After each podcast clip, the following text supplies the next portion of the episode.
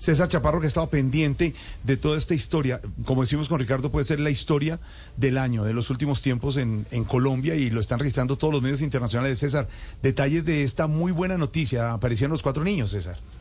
Jorge buenas tardes. Así es, nosotros llegamos aquí hace un par de horas al puesto de mando unificado en San José del Guayare y aquí justamente el director del Aerocivil al mediodía nos confirmó que los niños estaban muy cerca, ellos estaban muy cerca de los niños, estaban a horas de los niños gracias a todas estas pistas que iban dejando ellos. Pues bien, a esta hora, eh, después de haber anunciado el presidente, aquí en el puesto de mando unificado, el, eh, el grupo de rescatistas están eh, analizando la información que podría ser la noticia a la que concluye el presidente que habrán aparecido. ¿Cuál es la noticia? Básicamente lo que dicen es que un radista, es decir, un habitante de la zona, a través de Radio Operador informó sobre, que, sobre la movilización de varios niños que iban en una lancha. Le preguntaron al lanchero, a la persona que iba, digamos, piloteando esa lancha, de qué niños se trataba, y el, y el lanchero les confirma efectivamente que se trataría de los niños que habrían, eh, digamos, participado, se habían accidentado en, eh,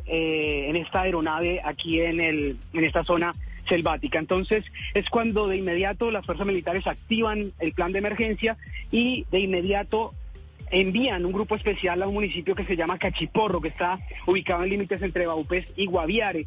¿Qué están esperando las fuerzas militares? Que este, esta lancha con los niños llegue a Cachiporro, a este municipio. Allí los están esperando las fuerzas militares y allí es donde van a verificar y confirmar efectivamente si se trata del grupo de niños que estaba desaparecido durante 17 días. Es decir, que en contados minutos el ejército nos dará esa información y verificarán acá desde el puesto de mando unificado esa información, señor. Nos preguntamos aquí con Álvaro, dentro de toda esta narración, lo que encontraron y todo, y lo encuentra este personaje en la selva. ¿A qué distancia, ya saben más o menos, aproximado a qué distancia de la avioneta estaban ya los niños? Eh, según lo que contaba el director de, operaciones especiales del Aerocivil, estaban aproximadamente, ellos creían que estaban aproximadamente a unos 10, 12 kilómetros de encontrarlos.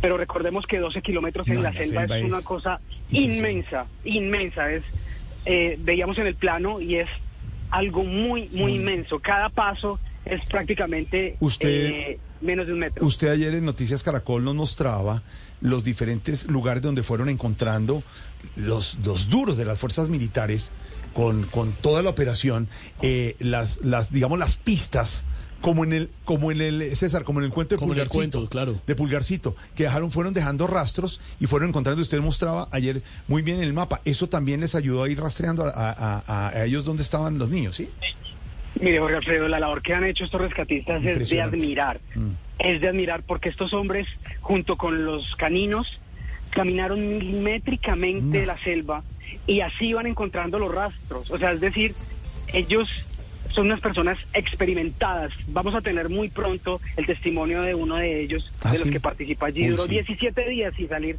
de la selva. Era el que dirigía prácticamente estas operaciones. Cuéntenos para. se hizo en él, más o menos. ¿Qué, van a hacer? Digamos, ¿los rescatan? ¿A dónde van a llevar los niños? ¿Qué pasa con ellos? Eh, eh, y, y, qué le dicen usted?